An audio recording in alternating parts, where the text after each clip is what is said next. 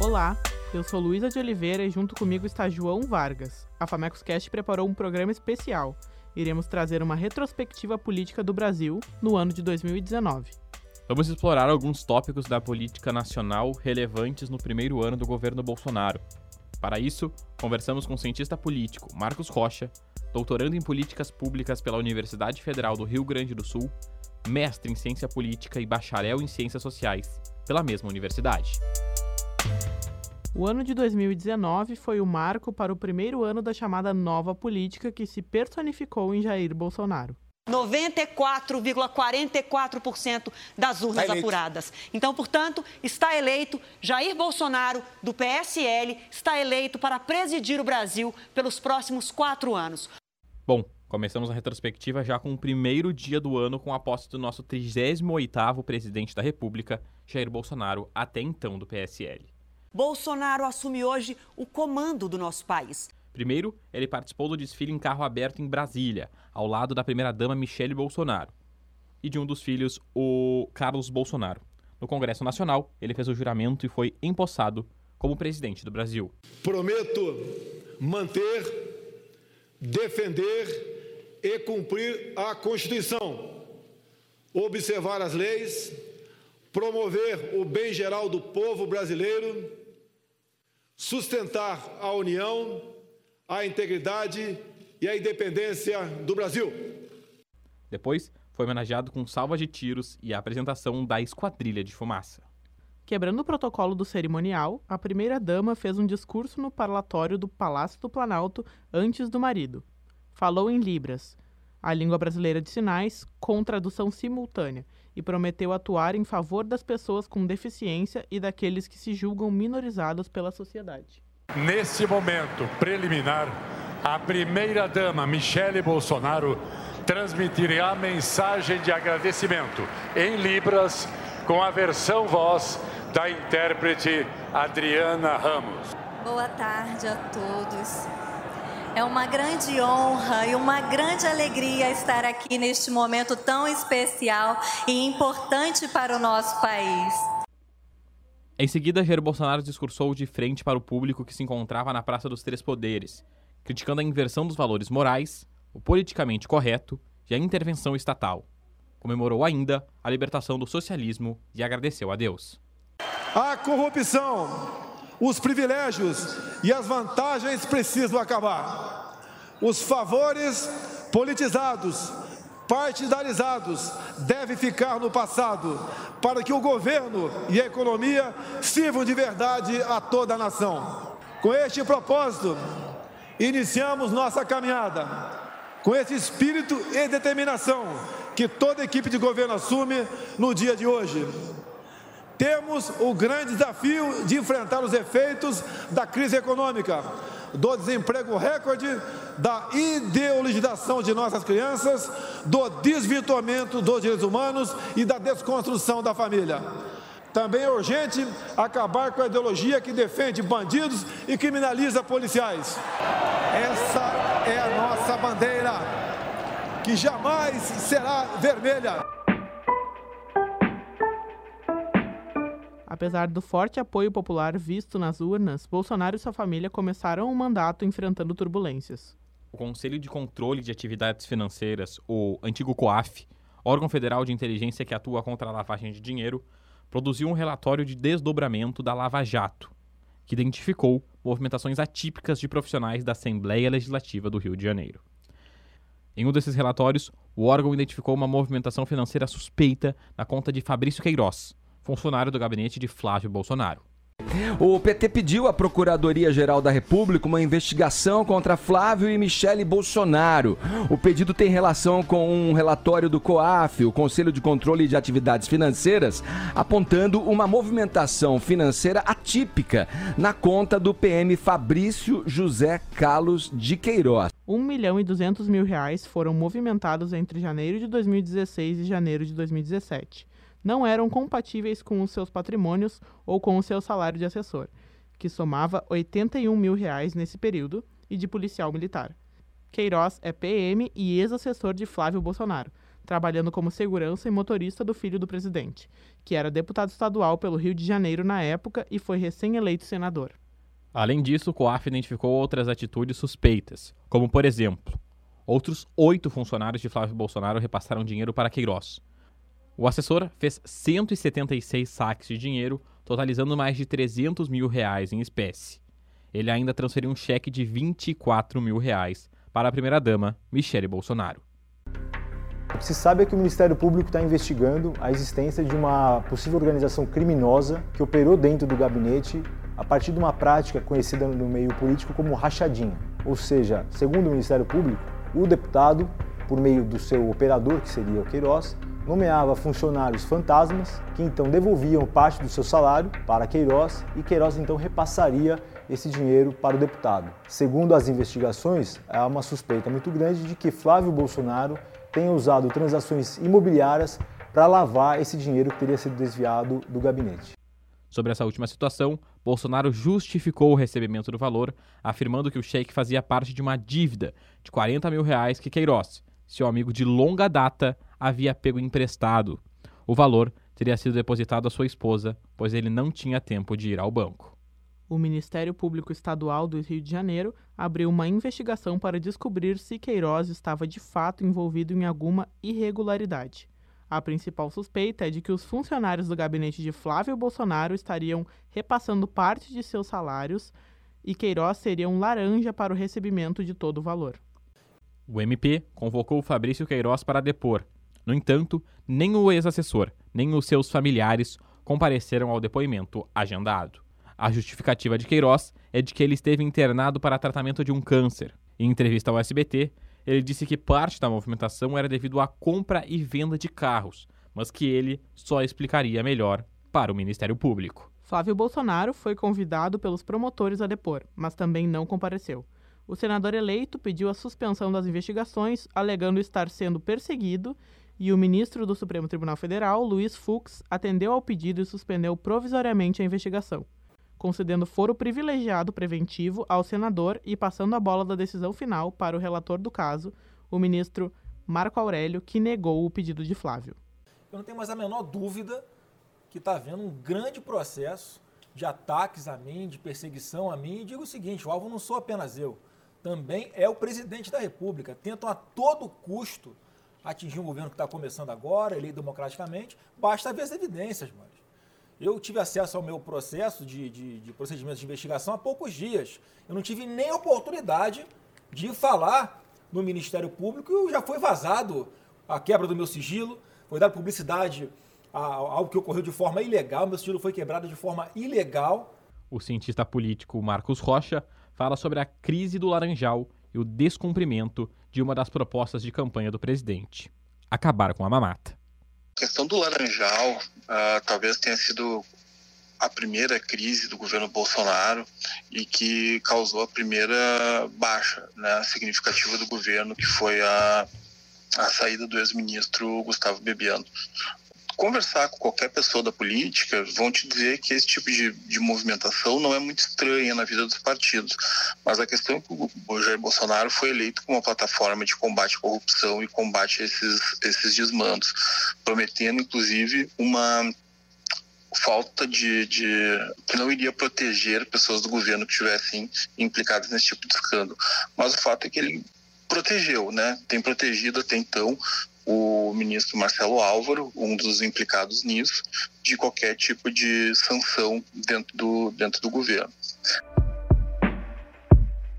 O início de fevereiro foi marcado por crise no até então partido do presidente Bolsonaro, o PSL. Em reportagem do jornal Folha de São Paulo, foram apontadas irregularidades no repasse de verbas para o financiamento de candidaturas de laranjas. O jornal afirmou que em Minas Gerais e Pernambuco haviam candidaturas ilícitas do PSL. A crise se instaurou, pois membros do partido possuíam cargos relevantes nos estados denunciados. Eram eles Marcelo Álvaro Antônio, ministro do Turismo e presidente do partido em Minas, e Gustavo Bebiano, então presidente federal do PSL e, no momento da denúncia, secretário-geral da presidência. As declarações desencontradas dos envolvidos fizeram com que a crise tivesse contornos dramáticos. Os acusados deram entrevistas jurando inocência, enquanto Carlos Bolsonaro, filho de Jair Bolsonaro e vereador da cidade do Rio de Janeiro, dizia que Bibiano mentia ao relatar a proximidade com o pai. O filho do presidente Jair Bolsonaro, Carlos Bolsonaro, vereador do Rio pelo PSC, abriu hoje uma crise no governo. Ele disse que o ministro da Secretaria-Geral da Presidência, Gustavo Bebiano, do PSL, mentiu ao afirmar que falou ontem três vezes com o presidente como prova de que não estaria para ser demitido por conta de uma denúncia do jornal Folha de São Paulo. Carlos Bolsonaro contou que passou 24 horas ao lado do pai ontem e chegou a divulgar um áudio em que Jair Bolsonaro se recusa a falar com o ministro Gustavo Bebiano. O Gustavo, está complicado eu conversar ainda, então não vou falar, não vou falar com ninguém, a não ser estritamente o essencial. E estou em fase final aqui de, de exames para possível baixa hoje, tá ok? Boa sorte aí. A suspeita de ilicitude que envolve Bebiano veio da candidatura de Maria de Lourdes, que se candidatou a deputada federal do estado de Pernambuco. Maria teria recebido 400 mil reais em repasse três dias antes da eleição. A candidata teve um total de 247 votos, o que levantou suspeita da reportagem da Folha de São Paulo. O montante é maior do que o dinheiro usado por Bolsonaro na campanha presidencial e do que Joyce Hasselman, deputada mais votada no país entre as mulheres. Bebiano se manifestou após as declarações de Carlos através de entrevista com a repórter da Globo News, Andréa Sadi. O senhor não entendeu o vazamento desses áudios? Eu não entendo. Enquanto, enquanto ministro é, de Estado, eu, eu vou manter a minha, a minha postura, a liturgia inerente à função e não comento esse tipo de coisa. Ele disse que o senhor estava mentindo. O senhor estava mentindo, ministro? Não, André. Eu mantive contatos com o presidente, como eu já disse tratamos de um assunto institucional e de um outro assunto relacionado à viagem que seria feita ao Pará. E essa viagem foi adiada por conta do pedido do presidente que foi feito ontem. Então, contato houve, houve troca de mensagem por WhatsApp, alguns poucos áudios. Foi isso que aconteceu. A instabilidade resultou na demissão de Bebiano e opção por Floriano Peixoto Neto para o cargo de ministro da Secretaria-Geral da Presidência. Após anunciada sua exoneração, a assessoria de imprensa de Jair Bolsonaro divulgou o vídeo onde o presidente fala sobre Bebiano. Avalio que pode ter havido incompreensões e questões mal entendidas de parte a parte, não sendo adequado pré-julgamentos de qualquer natureza. Tenho que reconhecer a dedicação e comprometimento do senhor Gustavo Bebiano à frente da coordenação da campanha eleitoral em 2018. Seu trabalho foi importante para o nosso êxito. Agradeço ao senhor Gustavo pelo esforço e empenho quando exerceu a direção nacional do PSL e continuo acreditando na sua seriedade e qualidade do seu trabalho. Marcelo Álvaro Antônio, também investigado sobre as candidaturas de Laranjas, manteve seu cargo como ministro do Turismo. Porém, as demissões não pararam por aí o governo Bolsonaro seria marcado por constantes trocas ministeriais. Os conflitos se mantiveram por conta da oposição entre a ala olavista, entusiasta de Olavo de Carvalho, guru de Bolsonaro, e a ala militar. O próximo alvo da dança das cadeiras nos ministérios foi Ricardo Vélez Rodrigues, ministro da Educação. Vélez foi alvo de inúmeras polêmicas, o que fez a manutenção do seu posto insustentável. Brasileiro viajando em canibal, de canibal, rouba coisas dos hotéis, rouba o assento salorido do avião, é, traz tudo de lembrança. Não? Ele, ele sai da porta de casa e pode, pode carregar tudo. Não? Então, isso é pacote de educação para a cidadania no fundamental. O ministro da Educação pediu aos diretores de escolas que toquem o hino nacional aos alunos e gravem. Mas será que ele pode fazer isso? Será que ele está certo? Isso é alguma forma de? As declarações foram feitas ao jornal Valor Econômico. O ministro Ricardo Vélez disse que os livros didáticos vão passar por uma revisão sobre o golpe militar. De acordo com a reportagem, Vélez disse que o que ocorreu em 31 de março de 1964 não foi um golpe, mas uma decisão soberana da sociedade brasileira. E que o regime de 21 anos que o sucedeu não foi uma ditadura, mas um regime democrático de força porque era necessário naquele momento. Estas foram algumas das falas de Vélez que levaram à sua exoneração. Em seu lugar ficou Abraham Ventraup. Sobre as constantes trocas ministeriais, Marcos Rocha fala sobre possíveis desencontros do posicionamento entre os integrantes do governo e o presidente Jair Bolsonaro. O que representa essa troca de ministro? A primeira coisa é que o grupo que chegou ao poder junto com o Jair Bolsonaro é um grupo muito, muito variado e que não tinha de fato um acordo programático, né? Tu tem ali algum, na verdade, uh, vários grupos e muitos atores individuais, né? Que surfaram na onda do, do bolsonarismo. Tem pessoal vinculado à, à igreja, tu tem pessoal vinculado ao discurso lavajatista e tu tem essas uh, esse pessoal de, de background militar, né? Cabo fulano, sargento não sei quem, uh, e que não tinham exatamente uma agenda comum, que nunca discutiram uma agenda comum, até porque a agenda presidencial era muito mais feita de uh, discurso moral do que de discursos práticos, né? As pessoas quando chegam no Planalto começam a brigar por quem vai impor a sua agenda, a sua vontade, quem vai ser favorecido. Né? E até isso se acomodar, tem conflitos. As pessoas tiveram que aprender a conviver. O mandato de Ventralbe foi igualmente conturbado. No final de abril, o Ministério da Educação anunciou o contingenciamento do orçamento de 63 universidades e 38 institutos federais de ensino. No total, o bloqueio foi de 3,7 bilhões de reais. O governo federal classificou a verba contingenciada como destinada a despesas discricionárias, ou seja, dinheiro que era utilizado para bancar a água, luz, terceirizados e equipamento para a realização de pesquisas. Despesas como o pagamento de professores e salário de aposentados não foram afetados. A verba representa 3,43% do orçamento total destinado às federais. O contingenciamento foi amplamente noticiado pela mídia, gerando revolta popular em relação à medida do governo Bolsonaro. A mobilização, identificada como Avalanche pela Educação nas redes sociais, aconteceu no dia 15 de maio de 2019 e levou às ruas manifestantes em 26 estados do país. O presidente Bolsonaro estava em viagem internacional aos Estados Unidos e respondeu aos protestos com uma declaração combativa. É natural, é natural. Agora, a maioria ali é militante, não tem nada na cabeça. Perguntar 7 vezes 8 para ele, não sabe. Perguntar a fórmula da água, não sabe, não sabe nada. São os idiotas úteis, os imbecis que estão sendo, sendo usados como massa de manobra de uma minoria espertalhona que compõe o núcleo de muitas universidades federais no Brasil. Os apoiadores do governo foram às ruas se manifestar a favor das medidas tomadas até então por Bolsonaro e sua turma. Manifestações foram registradas em todo o Brasil no dia 26 de maio. Porém, a declaração do presidente inflamou ainda mais os protestos que levaram novamente manifestantes contrários ao governo às ruas no dia 30 de maio.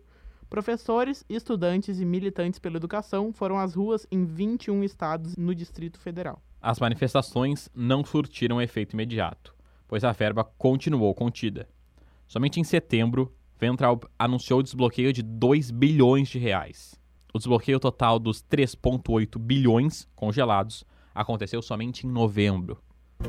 Foi feita uma boa gestão, administramos a crise na boca do caixa, priorizamos o que tinha que ser feito e estamos descontingenciando 100% do custeio das universidades. Está tudo descontingenciado. Ou seja, as universidades e institutos federais operaram por ao menos sete meses com 70% da verba destinada ao pagamento de luz, água e a manutenção das condições das áreas de pesquisa em 2019.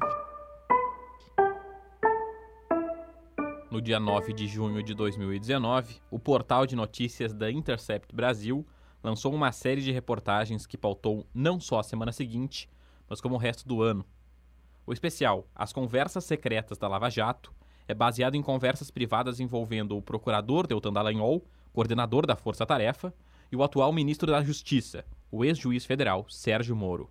Disponibilizado por fonte anônima, o material vem sendo divulgado pelo site desde então, em parceria com outros veículos de imprensa como Folha de São Paulo, Veja e O País, entre outros. Parte dessas conversas já estão publicadas e os jornalistas envolvidos na análise do material prometem gravações em áudio, vídeos, fotos, documentos judiciais e outros itens que evidenciam o caráter político e parcial da operação. Segundo o Intercept, o então juiz Sérgio Moro orientou ações e cobrou novas operações dos procuradores. Em um dos diálogos, Moro pergunta a Dallagnol, segundo o site, se não é muito tempo sem operação, O chefe da Força Tarefa concorda. Em outra conversa, o site diz que é Delanhol quem pede a Moro para decidir rapidamente sobre um pedido de prisão e questiona o então juiz federal se seria possível apreciar o pedido naquele mesmo dia. E Moro responde que não crê que conseguiria ver naquele dia, mas que os outros procuradores pensassem bem se seria uma boa ideia. Nove minutos depois, Moro, segundo o Intercept, adverte a Delanhol teriam que ser fatos graves. O site também diz que os procuradores da Lava Jato, em conversas no Telegram, trocaram mensagens expressando indignação quando o ex-presidente Luiz Inácio Lula da Silva foi autorizado pelo ministro Ricardo Lewandowski, do Supremo Tribunal Federal, a dar uma entrevista à Folha de São Paulo. Isso demonstraria para muitos um viés partidário nas ações contra o ex-presidente Lula, cuja eleição, diz o site, os procuradores queriam evitar. Segundo o Intercept, a procuradora Laura Tesler afirmou que Lula conceder a entrevista na prisão era uma piada revoltante. A procuradora disse ainda no grupo de procuradores do aplicativo Telegram que esse fato se assemelhava a um circo e que Lula estaria fazendo palanque na cadeia. Tesler ainda enfatizou que os procuradores estavam fazendo papel de palhaço com, segundo ela, um supremo desses. Outra procuradora, Isabel Groba, ainda segundo o Intercept, respondeu da seguinte maneira: mafiosos. Uma hora mais tarde, a procuradora Laura Tesler escreveu: Sei lá, mas uma coletiva antes do segundo turno pode eleger o Haddad. De acordo com o Intercept, mensagens atribuídas aos procuradores mostram que eles chegaram a traçar estratégias para caçar a autorização por temerem que a entrevista ajudasse a eleger o então candidato do PT, Fernando Haddad. Um dos procuradores, Januário Paludo, teria proposto um plano A, que seria tentar recurso no próprio STF, que segundo ele tinha possibilidade zero. O plano B para ele seria abrir para todos fazerem a entrevista no mesmo dia. Disse que seria uma zona, mas que diminuiria a chance da entrevista ser direcionada. Segundo o Intercept, outro procurador, o Ataíde Ribeiro Costa, sugeriu expressamente que a Polícia Federal manobrasse para que a entrevista fosse feita depois das eleições, já que não havia indicação explícita da data em que ela deveria acontecer. Diversas pessoas questionaram a originalidade das conversas e um possível crime cometido pelo site. No dia 23 de junho, quatro suspeitos do hackeamento a celulares de autoridades foram presos. Marcos Rocha fala sobre o impacto político da série de reportagens e sobre a não lucidez dos crimes descritos pela Vaza Jato. A Vaza Jato uh, mostrou, não teve, eu acho, o impacto que a gente inicialmente pensou, né? Porque não teve ali uma uma novidade tão grande, um crime uh, muito evidente, uma confissão muito uh, estrondosa. Se confirmaram coisas que a gente já sabia. As pessoas que estudam o judiciário já tinham ouvido falar que tinha um grupo da, da Lava Jato e que isso facilitava a coordenação entre os atores. Né? Isso não necessariamente é um, uh, é um crime. Uh, porém, se confirma que coisas que a gente já, já já suspeitava de que talvez tivesse uma relação muito próxima entre juiz e promotor, eventualmente com a própria Polícia Federal, uh, que muitas coisas eram decididas meio que informalmente, né? Abala a confiança no Judiciário no MP, abala a confiança na Polícia Federal, mas eu acho que isso permaneceu, larga medida, uh, para o cidadão uh, muito distante, né? E não saiu dali nem, até agora nenhuma bala de prata. Ainda nesse ano, o ex-presidente Luiz Inácio Lula da Silva foi solto no dia 8 de novembro, após ficar 580 dias preso na sede da Superintendência da Polícia Federal do Paraná, em Curitiba. A soltura do ex-presidente ocorreu um dia após o Supremo Tribunal Federal ter decidido por seis votos a cinco que um condenado só poderia ser preso após o trânsito em julgado, ou seja, o fim dos recursos. Isso alterou a jurisprudência que, desde 2016, tem permitido a prisão logo após a condenação em segunda instância.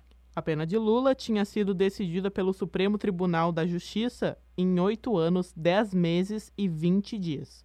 O petista foi condenado sobre a acusação de aceitar a propriedade de um triplex em Guarujá como propina paga pela construtora OAS em troca de três contratos com a Petrobras. Lula sempre negou essas acusações. Logo após a decisão do STF e a permissão do trânsito em julgado, deputados iniciaram um debate sobre a PEC 410-18, que possibilita a prisão após condenação em segunda instância. A votação da emenda foi uma resposta à decisão do Supremo Tribunal Federal, que entendeu que o réu só pode ser considerado culpado após o esgotamento de todos os recursos. O entendimento do STF sobre as prisões em segunda instância desagradou alguns membros do Congresso. Para o deputado Capitão Augusto, do PL de São Paulo, a decisão vai aumentar a impunidade e a criminalidade no Brasil. Já o deputado Paulo Teixeira, do PT paulista, disse que a decisão do STF está de acordo com a Constituição. Atualmente, o texto da Constituição Federal diz que o réu só pode ser considerado culpado após o trânsito em julgado, ou seja, após o esgotamento de todos os recursos em todas as instâncias da Justiça. De acordo com o Conselho Nacional de Justiça, a decisão do STF tem potencial de beneficiar cerca de 3.900 presos, incluindo dezenas de condenados pela força-tarefa da Lava Jato. Mesmo solto, Lula passou por um outro julgamento. No dia 27 de novembro, os desembargadores do TRF4 julgaram recurso do petista em outra ação penal, a do sítio de Atibaia. Lula foi condenado em primeira instância a 12 anos e 11 meses de reclusão. Na segunda instância, os desembargadores não só concordaram com a decisão da primeira instância, que Lula lavou dinheiro, como elevaram o tempo de prisão do petista para 17 anos, 1 mês e 10 dias. Mas Lula impactou efetivamente no cenário político brasileiro? Essa é a pergunta que muitos fizeram e Marcos Rocha tentou responder.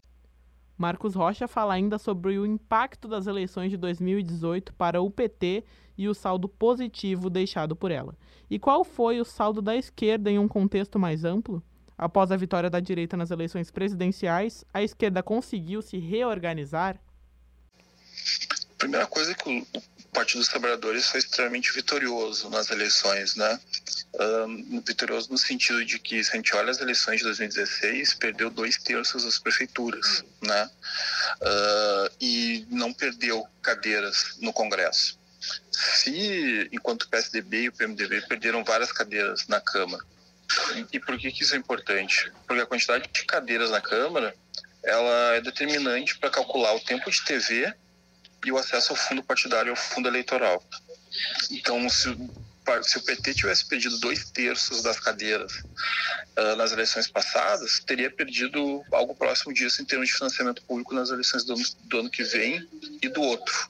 Né? Então, com, começamos com uma grande vitória do PT nesse sentido, uh, de que aquela estratégia Lula livre, aquele discurso mais radicalizado, péssimo para vencer uma eleição presidencial, é muito bom para eleições proporcionais. Né?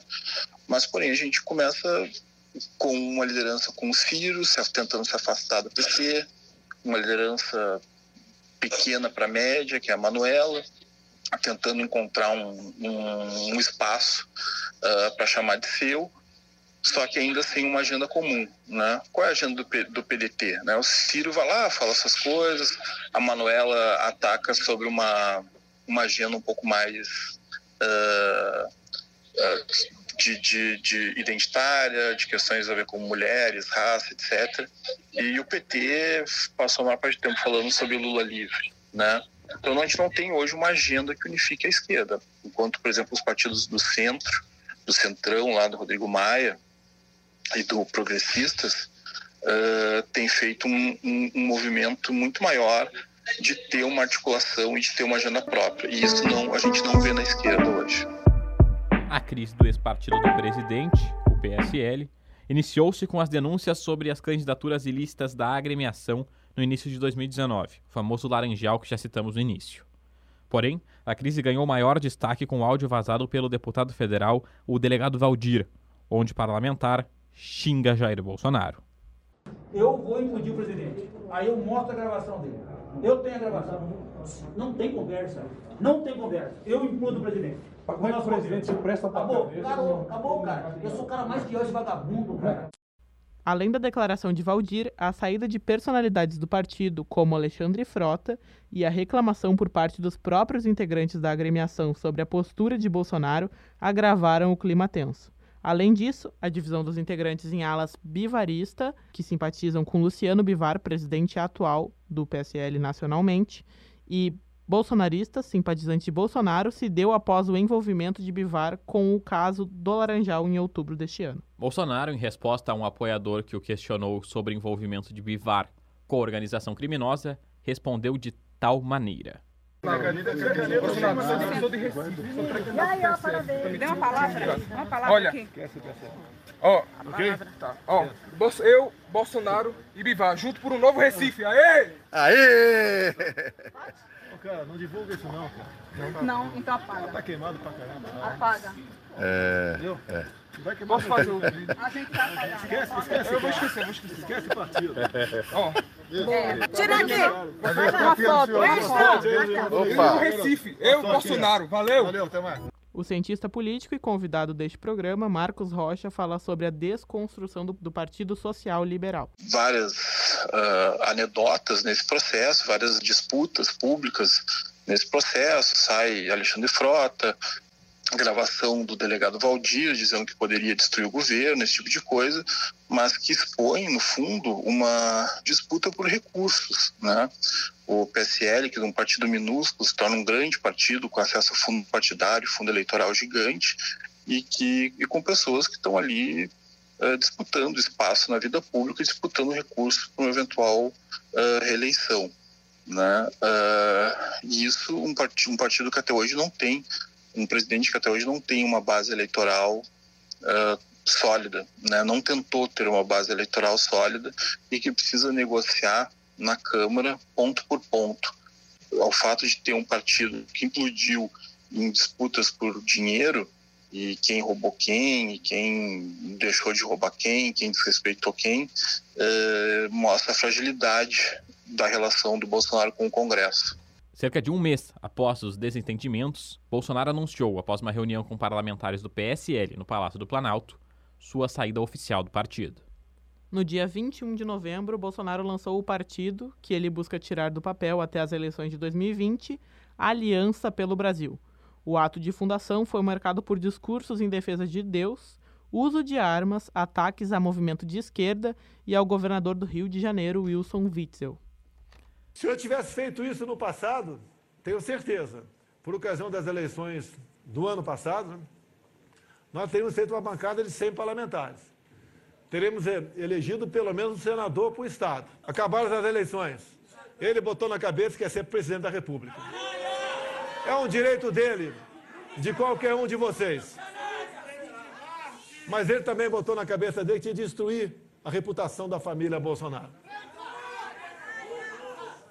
A minha vida virou inferno depois das eleições do senhor Wilson Witzel, lamentavelmente. Tenta destruir quem está do meu lado e a minha família a todo custo, usando a Polícia Civil do Rio de Janeiro, ou parte da Polícia Civil do Rio de Janeiro. Para ser registrado oficialmente e poder disputar as eleições, ainda é necessário o registro na Justiça Eleitoral. Para que isso aconteça, será necessária a coleta de 500 mil assinaturas em pelo menos nove estados. O prazo para o registro que permitirá ao partido concorrer às eleições municipais vai até março. Porém, Bolsonaro e seu movimento ultradireitista buscam uma brecha na legislação, buscando essas assinaturas pela internet, como comenta Marcos Rocha. A primeira coisa que eu espero é que ele não seja registrado até as eleições do ano seguinte. Tá? para que esse partido seja de fato uh, viável para as eleições do ano que vem, de 2020, uh, as coisas ter, teriam que acontecer muito rápido. Teriam que ter uma série de alterações no que hoje é no que hoje é aceito pelo TSE, por exemplo, uh, que não seriam nem não, que eu acho que não seria nem saudável para a democracia brasileira, por exemplo. Além, já disse que vão, que vão aceitar assinaturas digitais. Mas para que isso seja viável, Bolsonaro tem pressionado no comitê gestor da internet que as, as assinaturas, assinaturas digitais dispensem a pessoa de comparecer fisicamente até uma autoridade certificadora, o que tiraria né, o, o rigor uh, e a confiabilidade das, das assinaturas digitais. Marcos ainda destaca algumas das características do novo movimento político brasileiro que é assentado sobre um discurso militarista, um, né, uma série de parlamentares e, e, candidatos oriundos das forças militares, um discurso fortemente religioso, né, e também um discurso anti-partido, anti-establishment, anti-instituições democráticas, uh, absorvendo talvez o que a gente que se convenceu não chamar de lavajatismo, né? Uh, de que tu tem que ter punição, menos garantia.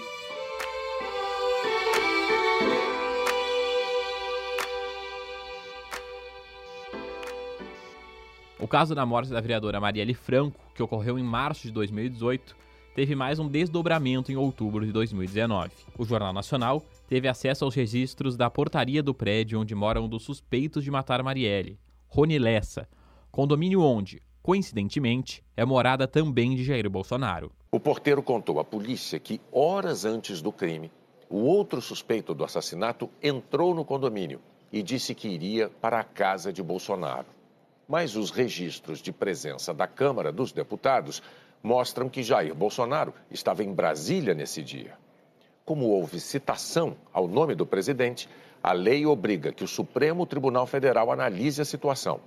Elcio Queiroz, suspeito de matar Marielle e ser cúmplice de Rony Lessa, teria entrado no condomínio e dito que ia à casa 58. O número se refere à residência de Bolsonaro no condomínio e, segundo o porteiro, quando ligou para a casa para confirmar a ida de Elcio ao endereço, quem atendeu foi o suposto senhor Jair, como mesmo confirmou em dois depoimentos à polícia. O porteiro explicou que depois que Elcio entrou, ele acompanhou a movimentação do carro pelas câmeras de segurança e viu que o carro tinha ido para a casa 66 do condomínio. A casa 66 era onde morava Rony Lessa, acusado de matar Marielle e Anderson.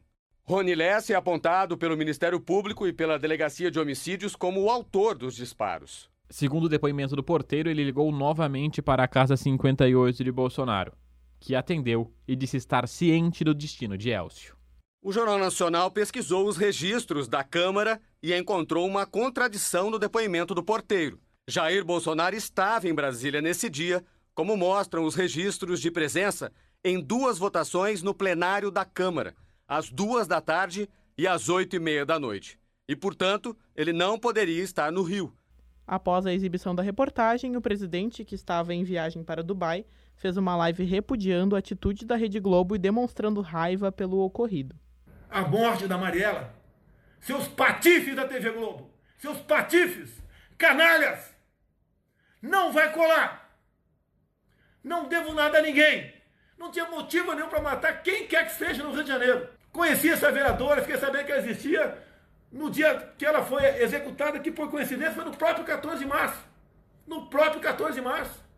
Que agora pega um porteiro, coitado, eu quero até isentar o porteiro. Eu não, tenho certeza que o porteiro não sabe o que assinou. Mas está lá, segundo o porteiro, 17 e 10. Tá no, estão nos documentos da Câmara dos Deputados, em certidões. 17 10, 17 41, eu marquei presença. Eu não posso em 31 minutos ouvir alguém no Rio de Janeiro pegar um avião e pousar em Brasília e marcar presença no plenário. Nem posso fazer com que alguém registre a minha presença se eu estou em Brasília. Pelo amor de Deus, onde vocês estão com a cabeça? Vocês não têm juízo, TV Globo, vocês não têm juízo. Parem de trair o Brasil. Vocês não estão traindo a mim, não. Estão traindo o Brasil. Vocês querem arrebentar com o Brasil. Estava muito bom com governos anteriores. Mamavam bilhões de estatais. Acabou essa mamata. Não tem dinheiro público para vocês. Acabou a teta. Vão ficar me infernizando até quando? Eu aguento a porrada. Mas fico revoltado quando pega filhos meus, parentes meus do Vado Ribeira, quem está do meu lado, quando tentaram incriminar o Era Negão há pouco. Isso é uma patifaria, TV Globo. O porteiro voltou atrás da alegação em novo depoimento à Polícia Federal. Justificou seu erro como nervosismo e disse que sabia do erro em seu depoimento original, mas preferiu não falar nada.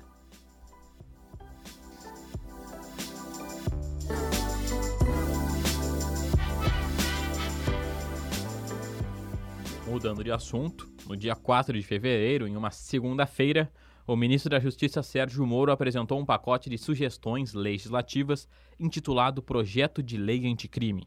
Porém, o projeto só foi aprovado no dia 4 de dezembro, dez meses depois. Durante este tempo, o pacote do ministro foi diversas vezes desidratado pelos parlamentares.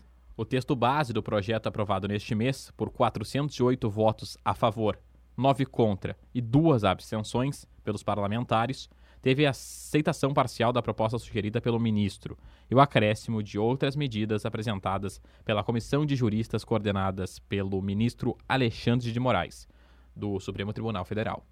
O texto final do PL, desenhado pelo grupo de trabalho montado pelo presidente da Câmara, Rodrigo Maia, no começo do ano, trouxe modificações em relação à proposta original. Dentre as primeiras mudanças estão o aumento da pena máxima e da condenação por homicídio, pautas sensíveis como a ampliação do excludente de ilicitude e a previsão de prisão após segunda instância foram retiradas. Agora o texto segue para o Senado. As propostas rejeitadas, no entanto, são temas caros para Moro, que afirmou em seu Twitter que há necessidade de algumas mudanças no texto para aprimorar o PL.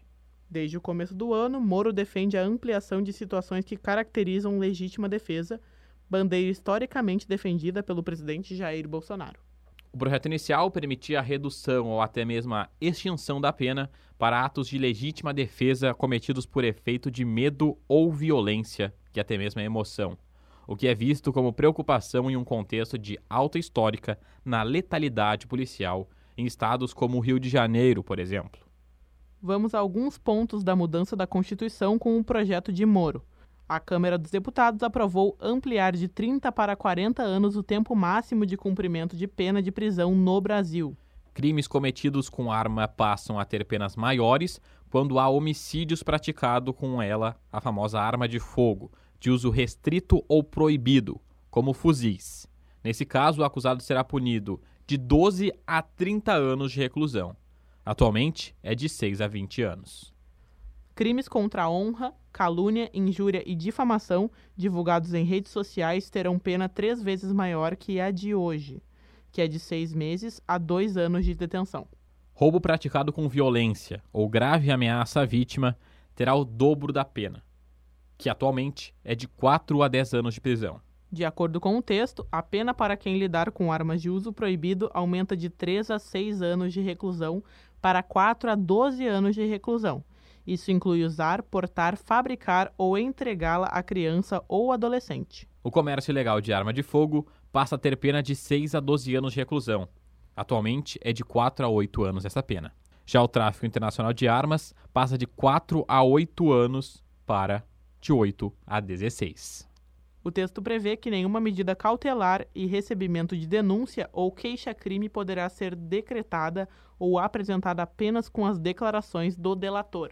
Estabelece ainda que, se o acordo de colaboração não for confirmado, o Ministério Público ou a polícia não poderão usar as informações ou provas apresentadas.